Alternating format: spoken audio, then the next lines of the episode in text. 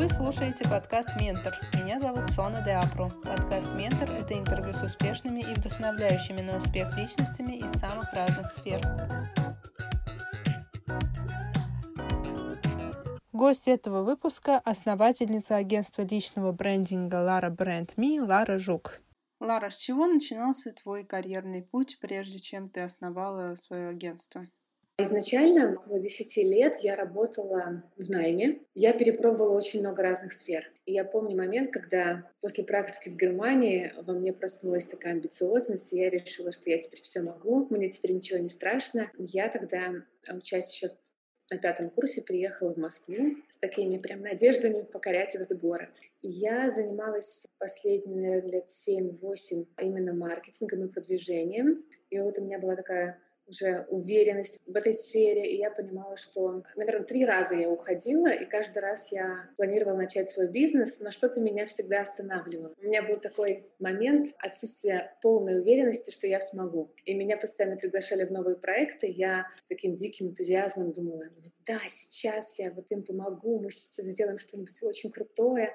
Меня хватало, наверное, на год, на два, а дальше я опять понимала, что я скучаю, что у меня нет этого развития, что я уже все выучила, все понимаю, все настроила. И в какой-то момент ну, это лично мой опыт. В корпоративном сегменте, даже если это крупная компания, и, казалось бы, у тебя есть перспектива карьерного роста, все равно я лично упиралась в какой-то потолок, где мне уже было неинтересно. И я не могла ждать годами какого-то продвижения, я предпочитала уйти и искать для себя вот то, что интересно прямо здесь и сейчас, какой-то новый проект, которым я буду гореть. И вот такой подход, он свойственен всем предпринимателям. В принципе, я никогда не могла работать на кого-то с 9 до 5. Я всегда была там на 100% предана проекту. Я хотела сделать то, что никто даже не просил делать, никто не требовал, знаешь, там, перевыполнить план, предложить какой-то подход, который будет действительно эффективнее, чем то, что мы делаем сейчас. Ну а что стало толчком к таким кардинальным переменам в твоей жизни? Вот последний такой этап перед стартом моего бизнеса был очень показательным. У меня была, в принципе, такая золотая мечта. Все было прекрасно, прекрасный коллектив, интересная работа. Я была продюсером IT-проектов мы занимались продвижением и паблишингом мобильных игр на американском рынке. я не понимала, почему мне плохо. Я приходила каждый день, и вот что-то не хватало, вот мне не хватало чего-то для вот этого счастья, удовлетворенности, вот для просто нормального чувства радости от того, что я делаю. Я всегда очень много путешествовала, для меня это было тоже такое одно из, одно из вдохновений, да, то, что мне помогало всегда перезагрузить мою батарейку, опять вернуться в ресурсное состояние. Я вот спасалась вот этими путешествиями. Это уже был такой рубеж 30 лет. У многих людей на самом деле в этот период начинается какой-то такой как второе рождение. Многие в этом моменте уходят с корпоративных должностей и начинают что-то вот абсолютно новое. Я вот попала тоже в эту группу риска. И у меня был момент, когда я решила рискнуть. Я написала себе такой список целей на год и подумала, так, что из этого я могу сделать уже прямо сейчас, не дожидаясь а, начала Нового года, это вот был декабрь, и я поняла, что я очень хотела всегда поехать на вот эту конференцию э, в Америке, трафик и конверсия. Это такая специализированная конференция для всех маркетологов. Она вообще глобальная, туда приезжают лучшие специалисты со всего мира. И я очень хотела, я предложила руководству, говорю, давайте, это же наша тема, мы прям работаем на американском рынке, нам важно все это понимать. Мне сказали, не в этот раз, и я решила поехать сама. Мы как раз э, меняли тогда направление, у нас происходили определенные изменения в компании, и меня хотели перекинуть на другой проект. И я им предложила, говорю, давайте я уволюсь. Это не потому, что мне проект не интересен, просто я, я созрела. Я созрела для своего проекта, просто давайте вот сейчас идеальное время для того, чтобы это сделать. И я уволилась и купила билет в Америку, купила билет на эту конференцию.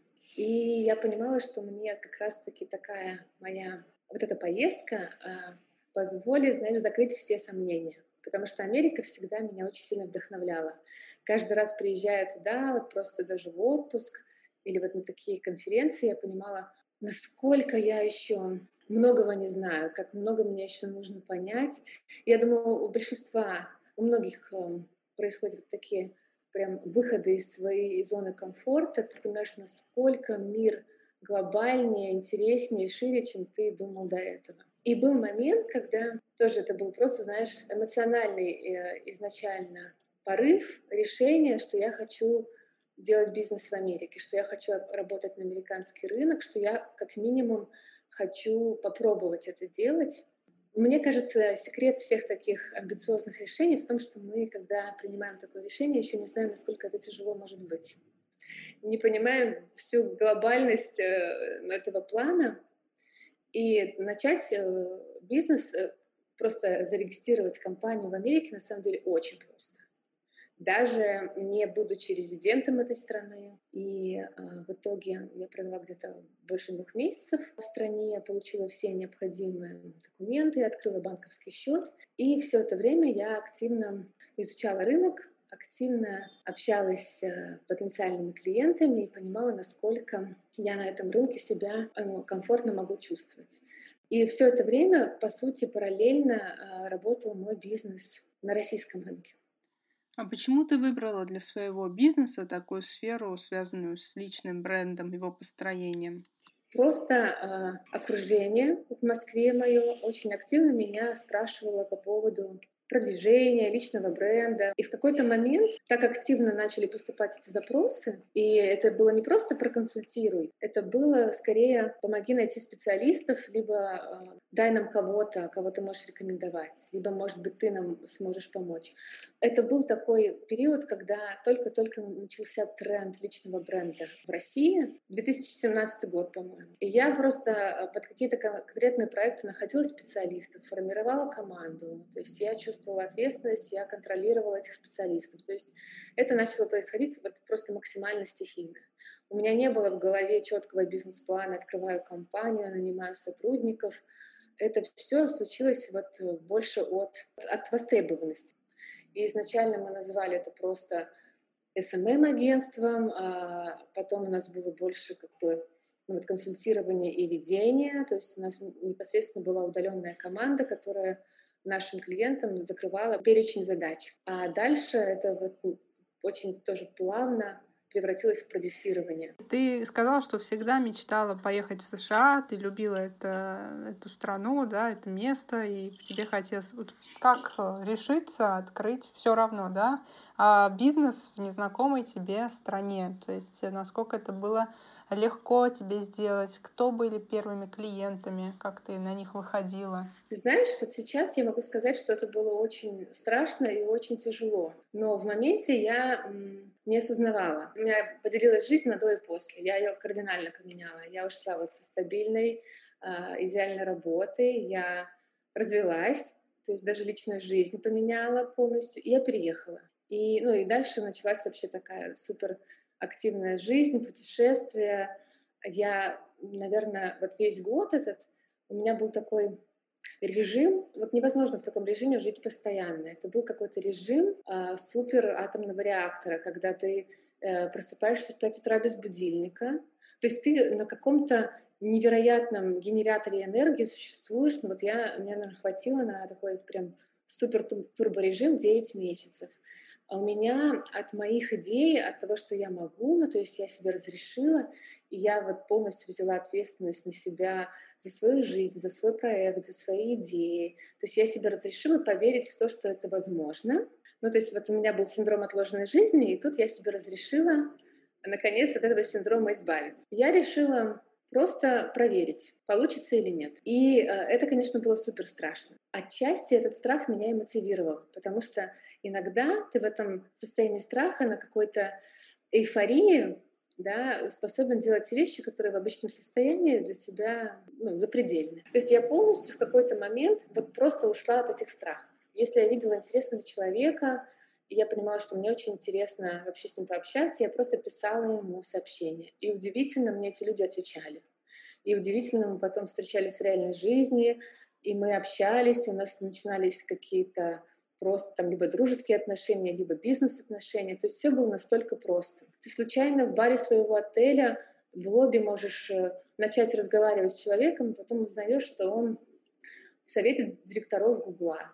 И это тоже для тебя разрыв шаблонов, но ты узнаешь, что, слава богу, через две недели после вашего общения, и тебе уже как бы не так страшно. Вот для меня это, кстати, очень крутая вещь про Америку.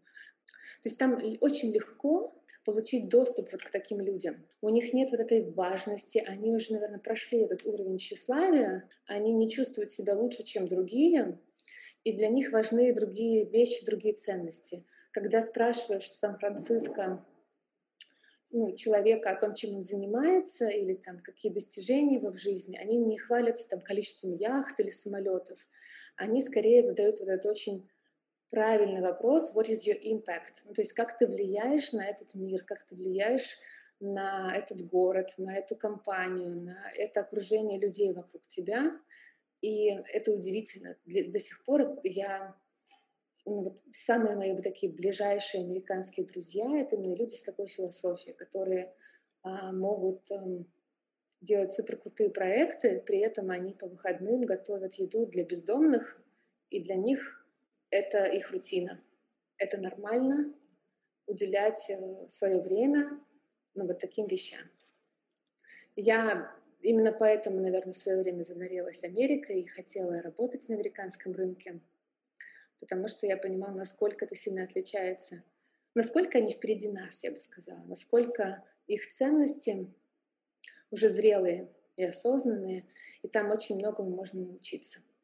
Ты ведь сейчас находишься на Бали. Как вообще, в принципе, да. это случилось? Как и все в моей жизни, это случилось э, случайно и спонтанно. То есть я попала на Бали в феврале этого года, до карантина. И это был такой момент, когда, в принципе, еще никто не знал, что будет карантин, еще никто не знал, что нас всех закроют. Я вернулась, э, я помню, я была в январе на выставке в Париже, и в тот момент я купила билеты на Бали, просто потому что я понимала, что я очень сильно устала, и я хочу перезагрузиться.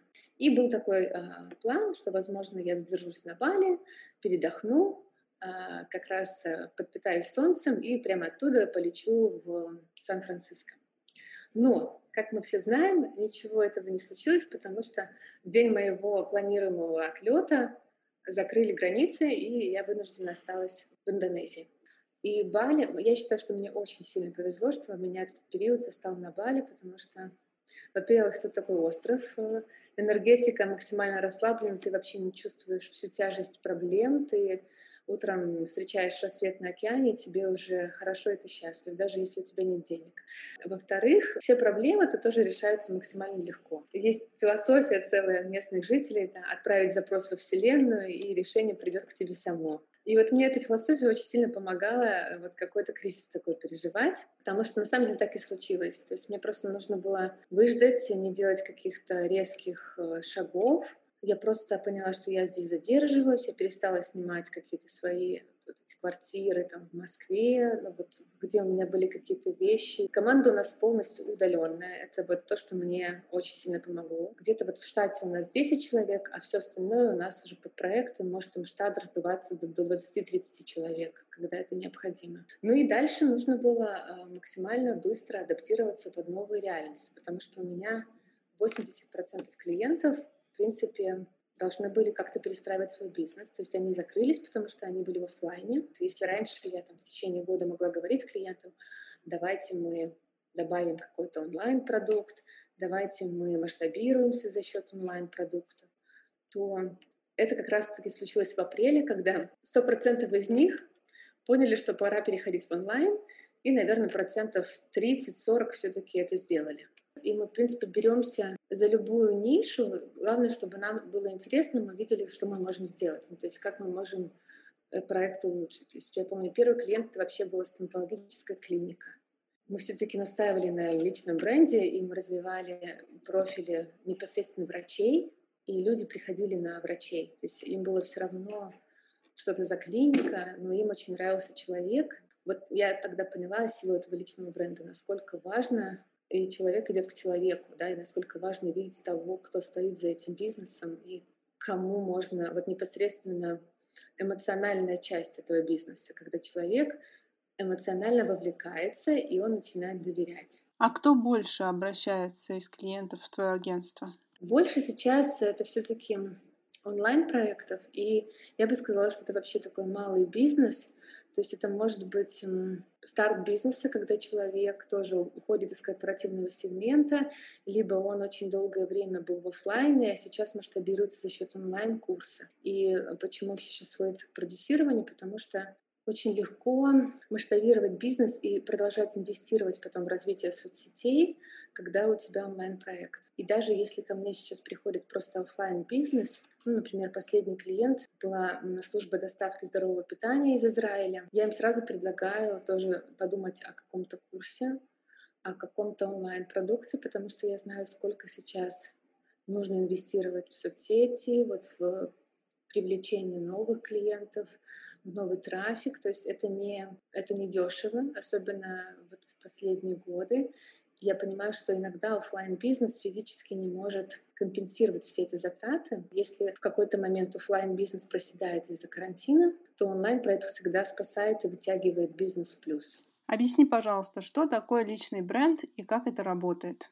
Ну, вот есть такая очень э, уже распространенная фраза. Личный бренд — это то, что о вас говорят, когда вас нет в комнате. Это, по сути, мнение о вас. И оно самое честное. И даже если иногда э, вы стараетесь сформировать другое мнение, ну, не всегда работает вот такой идеальный образ, потому что человек очень много может увидеть между строк, да, прочитать какие-то истинные посылы.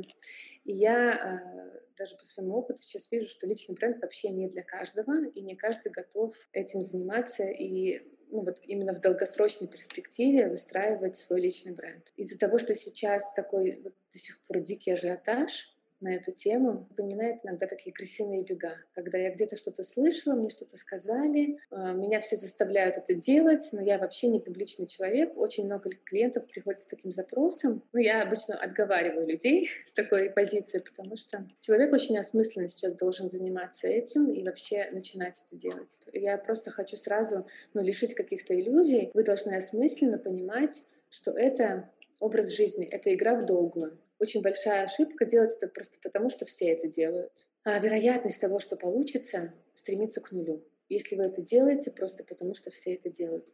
Вы должны понимать, что это очень сильно коррелирует с вашей миссией. И помимо продаж своего продукта, там, повышения охватов или узнаваемости вашего бизнеса, вы должны все-таки э, получать какое-то удовольствие от процесса, кайфовать, потому что 90% всего этого мероприятия — это сам процесс. То есть здесь нет финишной прямой. Я не могу сказать, вы знаете, мы три, три недели поработаем, и дальше ваш личный бренд будет выстроен, и все будет работать без вас. Это рутинные ежедневные действия. Если вы в каком-то моменте перестаете э, любить то, что вы делаете, и вам вообще не нравится сам механизм, вы не сможете это просто делать. Вы будете через силу себя заставлять, и ну, так не работает. Супер важно хотеть делиться информацией, хотеть транслировать, хотеть помогать и решать какую-то задачу, какую-то проблему вашей аудитории. Потому что если вы просто делаете продажи в лоб, это сейчас уже не работает. Вы должны закрывать какую-то потребность и решать проблему вашей аудитории. Вот это секрет. А что насчет блогеров-миллионников? Как они развивают свой личный бренд? Как у них это все работает? Вообще, э, ну, если мы говорим про прирожденных блогеров и прирожденных сильных брендов, это все происходит максимально нативно и интуитивно. Эти люди не делают это как-то под жесткой стратегией, они ну, вот задают эти тренды, да, они постоянно вводят какие-то новые форматы. Соцсети — это супер живой механизм, который только вы что-то придумали, только это сработало, через два месяца это точно уже перестанет работать, потому что все это скопируют, и кто-то новый придумывает какой-то новый тренд. И чем больше появляется конкурентов и активных блогеров, тем э, аккуратнее, искреннее нужно это все делать, потому что человек уже считывает, когда вы просто хотите ему что-то продать. Если говорить вот таким языком стратега, важно создать суперинтересный сериал себя в блоге, как Санта-Барбара, когда хочется каждое новое утро проверять, что там случилось за ночь и что же будет в следующей серии. Вы должны сами по себе быть готовы открываться в каких-то моментах, пускать людей не только в ваш бизнес, не только в ваши продажи, не только там ваши цели, для чего вам этот блог, а раскрываться перед ними настолько, чтобы им хотелось за вами следить как за человеком. Есть такая техника, она называется экспертные крошки. В принципе, сейчас много э, специалистов на рынке по ней продвигают своих экспертов, когда вы действительно минимизируете вот формат этой экспертности до минимума. Да, и вы превращаете вашу экспертность вот в эти незаметные крошки. Человек видит за этим блогом человека, а уже потом считывается все интуитивно, да, что вы профессионал в конкретной сфере, что вы можете помочь именно в этом вопросе, что вам можно доверять, и, соответственно, когда уровень доверия высокий, идут покупать именно у вас. А что будет дальше? Какие тренды могут быть? Ты представляешь уже какие-то прогнозы можешь сделать?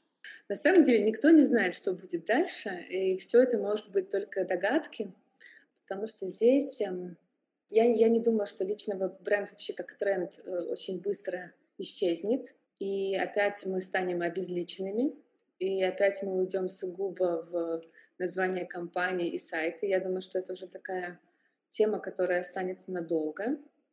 Но, соответственно, э, все равно будут все новые и новые формы. Точно, что я могу сказать, что произойдет, произойдет такое очень... Люди начнут фильтровать информацию. Если раньше мы были очень э, любопытны, нам хотелось на всех подписываться, нам было все любопытно. Э, вот эта реклама у блогеров почему-то был такой очень сильный тренд, и так выросли вот эти э, стоимости реклам, и так много блогеров, в принципе, очень хорошо монетизировали свой блогерский бизнес, просто потому что это очень хорошо работало. Эффективность таких вложений была высока.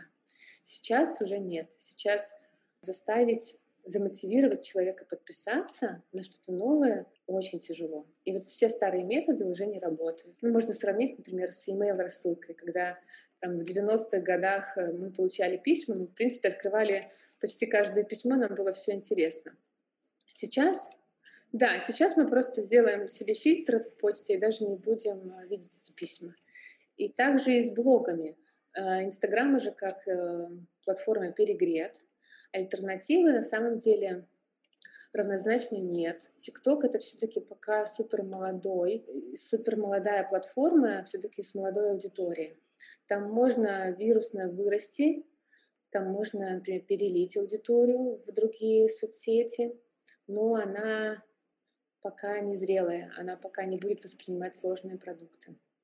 А если ваш продукт изначально сложен, и он для осознанной аудитории, будьте готовы к тому, что вы будете расти уже не так стремительно. То есть нет смысла сейчас ставить, ну, делать ставку на активное привлечение аудитории использовать какие-то вот наши стандартные способы э, быстрого наращивания аудитории. А я предлагаю фокусироваться на качестве. Сейчас все алгоритмы так и настроены, что если ваша аудитория считает ваш блог полезным, есть даже опросы, вот буквально вчера в Инстаграме я увидела опрос, оцените пост, насколько он вам был полезен. То есть сейчас каждый пользователь будет оценивать эффективность и полезность для себя вашего контента, и будет происходить тотальная такая зачистка. Новым пользователям будет очень сложно вас найти, и вам будет супер сложно привлечь новых пользователей. Может ли личный бренд развиваться и существовать без социальных сетей? Вот что делать э, людям, которые избегают публичности или просто не хотят э, заниматься социальными сетями и как-то продвигать себя и свой личный бренд? Ну, вы всегда можете двигаться своим путем. Поверьте, э, принципы сарафанного радио все равно всегда будут работать, но ваш охват будет тогда минимален. То есть вас будут знать только те, кто находится в вашем ближайшем окружении и, соответственно, вас рекомендуют. Это тоже до сих пор рабочий инструмент. Единственное, вы себе закрываете какие-то определенные двери, если вы думаете там, о масштабировании бизнеса. Поэтому все зависит сугубо от э, ниши, от вашей сферы и от вашей целевой аудитории. Где-то соцсети — это, в принципе, единственный ваш вариант. Где-то они вообще не нужны. Личный бренд — это не только Инстаграм. Личный бренд — это все-таки глобально, намного шире. Это ваша репутация, это какое-то вот именно представление вас, когда вы на слуху. А как ты выстраиваешь свой личный бренд? Вообще занимаешься этим? Я могу сказать, что я такой скорее сапожник без сапог. То есть, конечно, у меня есть профиль, конечно, я в шапке профиля указала, чем я занимаюсь, да, есть возможность со мной связаться, но я не выстраиваю полноценно грамотную стратегию продвижения бизнеса просто потому, что у нас нет недостатка клиентов. И здесь нет возможности вести очень много клиентов. То есть у нас до сих пор мы где-то ограничены десятью клиентами основными, и кого-то мы просто консультируем и отпускаем в свободное плавание, либо подключаемся на проекты на какой-то короткий срок. И где-то есть клиенты, которые почти, ну то есть я почти их не контролирую, просто потому что там уже занимается ими команда. Сейчас э, ведение блога — это все-таки полноценная работа. И когда клиенты к нам приходят, они понимают, насколько это трудозатратно. Я вот э, жертвую Инстаграмом, потому что я все-таки остаюсь в, реальном, в реальной жизни, в бизнесе. Я хочу в моменты отдыха просто иногда насладиться отдыхом, и я не выполняю там все свои рекомендации для клиентов в своем блоге. Вот это как раз про то, что иногда ваш личный бренд работает и без соцсетей, потому что есть очень сильная сарафанка, есть э, вот какой-то фоновый такой э, эффект, когда люди просто вас находят, э, и у вас большое количество запросов. И если так, то, наверное, это самый честный подход, потому что вы не продаете, а оно все равно продается. И продажи без продаж это какая-то очень для меня очень близкая стратегия, потому что тебе не приходится что доказывать, к тебе люди уже приходят с готовностью, с пониманием, и им просто нужно закрывать какие-то определенные ну, направления, которые они сами не готовы закрывать. Или нужно показать, как правильно выстраивать систему, которую пока у них не существует. Ну хорошо, допустим, человек решил развивать свой личный бренд, используя социальные сети. Что первое, что он должен сделать? Какие первые шаги? в первую очередь задайте себе один вопрос. Как мой продукт, мой бизнес решает проблему конкретного человека, моей целевой аудитории? И здесь очень глубокая работа. По, по факту, когда мы только начинаем работать, мы анализируем все вот эти уровни целевой аудитории, первичную, вторичную. Если вы разгадаете вот этот код, почему они замотивированы за вами следить, зачем им вообще каждый день к вам заходить, просто поймите, как ваш блог может помогать улучшать их жизнь. И дальше, даже если вы меняете сферы, даже если вы уволились из корпоративного сегмента, начали свой бизнес, поверьте, эта аудитория перекочует вместе с вами. То есть она с вами не потому, что вы работаете в Сбербанке и не потому, что у вас самые вкусные торты. Она с вами потому, что вы ей нравитесь как человек. Я просто приоткрою вот такую уже техническую нашу часть. Вы не представляете, насколько э, клиенты э, иногда в шоке от того, что им приходится в, на старте работы заполнять. Это очень крутой фактор отсеивания, потому что я уже говорила, если, вам, если вы сомневаетесь, то не сомневайтесь, да, вы все равно после всех наших брифов, анкет, распаковок личностей и вот этих невероятных вопросов, которые мы задаем, чтобы понять человека, найти его, ну, условно распаковать его, да, найти все его крутые, эм, э, даже крутые качества, которые сам про себя не понимает, не осознает, но мы, как э, специалисты со стороны, уже видим, как это здорово можно интегрировать вот в эту стратегию.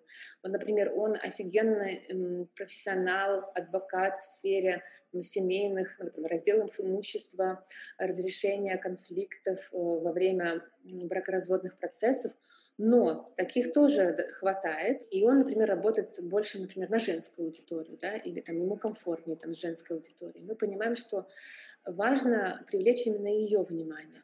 Потом мы анализируем э, непосредственно вот эти все, там огромное количество вопросов, там документ у нас на 12 листов, и благодаря вот этой тотальной, очень глубокой распаковке мы понимаем, ну, у нас есть работа на год вперед. Мы понимаем, через какие э, посылы, вот эти триггеры, инструменты мы доносим его философию, мы доносим его смыслы.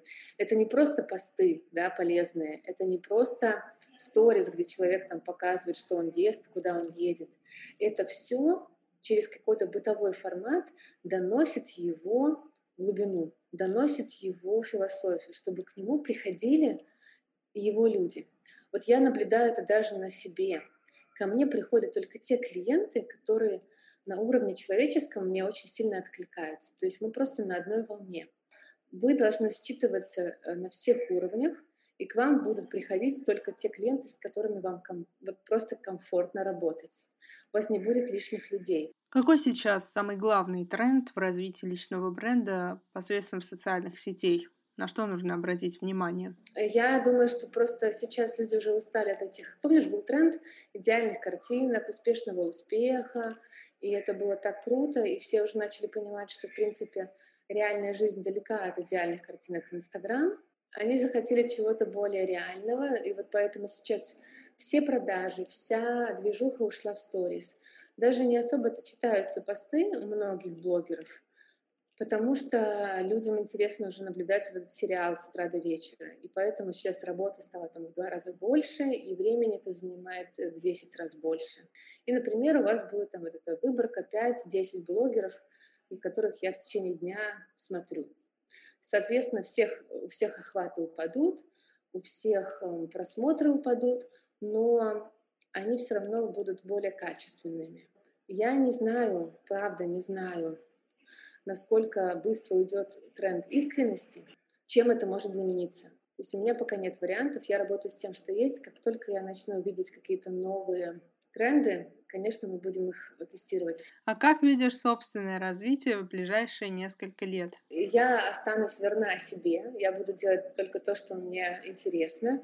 Я буду э, отталкиваться от каких-то своих ощущений, да, и вот этого внутреннего посыла, какой-то своей миссии, потому что я не делаю это ради денег, я не делаю это ради того, чтобы там, заработать миллионы, масштабироваться и своим примером показать, как можно, потому что для меня ну, этот этап уже пройден. Что тебя вдохновляет? Э, я вдохновляюсь нашими кейсами, я вдохновляюсь тем, какие трансформации переживают наши клиенты. Я вижу, с чего мы начинали, я вижу, какой у нас происходит рост, и для меня это, наверное, самый крутой мотиватор, вот такой, это дает мне столько энергии, потому что я вижу, что ну, это мы сделали. Это благодаря нашим действиям. А, то есть мы дали какой-то просто импульс, и дальше все а, начало двигаться. Поэтому, мне кажется, мы останемся в онлайн-проектах. Я ушла от сравнения себя с другими. То есть, а, если многих вдохновляют и мотивируют другие, я перестала это делать. Если я что-то придумала, и я понимаю, что это реально — и тут приходит клиент, который как раз-таки предлагает реализовать что-то такое. Я понимаю, насколько это все взаимосвязано, и вот идея меня вдохновляет очень сильно. И ты чувствуешь, насколько вы все а, готовы это делать даже без денег. То есть вы просто за идею очень сильно переживаете, эмоционально вовлекаетесь. И для меня вот такой подход всегда будет главным мотиватором. Делать то, что нравится, Какая книга и какой фильм перевернули твою жизнь? Ты знаешь, нет такого. Я тоже думала над этим вопросом. Я не могу вспомнить э, конкретную книгу. Я считаю, что это всегда очень плавный рост.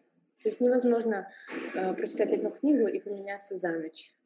Э, чаще всего просто происходит какой-то вот этот щелчок, когда у тебя уже накопилось когда вот твой стакан уже наполнился. Есть э, хорошее очень сравнение с бамбуком. Ты можешь поливать бамбук месяцами, и он никак не растет. Но когда в нем накапливается эта критическая масса влаги, он может там за неделю, и там за пару дней вырасти на несколько метров. Вот так случается и с людьми, и так случилось, наверное, и со мной. Я просто накапливала годами вот этот опыт, знания, уверенность в себе, какие-то тренинги, я постоянно обучаюсь, у меня параллельно там проходит каких-то 10 обучений, которые я никогда не успеваю проходить. Но вот это и дает мне какой-то рост, потому что в какой-то момент ты вообще не понимаешь, как это сделать, а потом после всех этих э, фраз случайных, нужных фильмов, книг, каких-то э, случаев из жизни, случайных разговоров в кафе, у тебя складывается пазл, и ты, у тебя случается вот это э, гениальное озарение, да, а, точно, но я не могу сказать, что это конкретный фильм или книга. Я не буду рекомендовать, потому что у каждого человека свой путь и свой способ э, это понять. Ну, давай напомним про книгу и фильм. Ты говорила о них. Да, вот то, что я упомянула, это просто те вещи, где я наблюдала такие хорошие для себя подсказки. Книга Homo Deus — это вот одна из последних, что мне было очень интересно слушать, потому что там э, в таком глобальном масштабе э, мы говорим про историю развития человечества. И ты, когда видишь в разрезе там, тысячелетий, ты понимаешь, как все устроено. Что все на самом деле очень легко и просто устроено, а мы усложняем. И если ты понимаешь эту систему, механизм, ты можешь предугадывать, как, как это сложится в дальнейшем. Там есть очень много примеров, я советую эту книгу всем почитать. Можно посмотреть фильм «Социальная дилемма», но он не сильно мотивирующий, он скорее может разделить человека, ну, так, человечество на два лагеря, и кого-то может заставить вообще игнорировать соцсети и удалить все свои профили. Опять же, э, там просто э, поднимается очень важная проблема, когда любой инструмент мы можем использовать как в, во благо, так и во вред. И э, помните всегда, что если вы берете на себя ответственность быть активным в соцсетях, у вас э, априори уже появляется какая-то миссия. И вы э, априори несете какую-то ответственность уже за все свои действия. И на вас смотрит огромная аудитория, если вы уже успешный блогер, и вы для них ролевая модель. Что для тебя успех? Мне кажется, ну, для меня успех — это... Я бы прям полностью скопировала философию Хакамады. Мне очень откликается она по посылу. Это делать то, что ты любишь, с теми людьми, которые тебе нравятся, для тех людей, которые тоже тебе нравятся, и чтобы за это тебе еще платили. И если прям сформулировать одной фразой, а, успех — это такой микс аутентичности и востребованности. Вы должны оставаться собой, и при этом, когда вы видите подтверждение, что это кому-то нужно, что это востребовано, что люди готовы слушать вас, готовы платить за ваши знания, готовы тратить свое время на вас, у вас все в балансе, у вас нет вот этого внутреннего диссонанса. И у меня нет желания поработить планету, завоевать максимальное количество э, клиентов, подписчиков. Э, я двигаюсь в своем темпе, в комфортном для себя, и вот это моя золотая середина.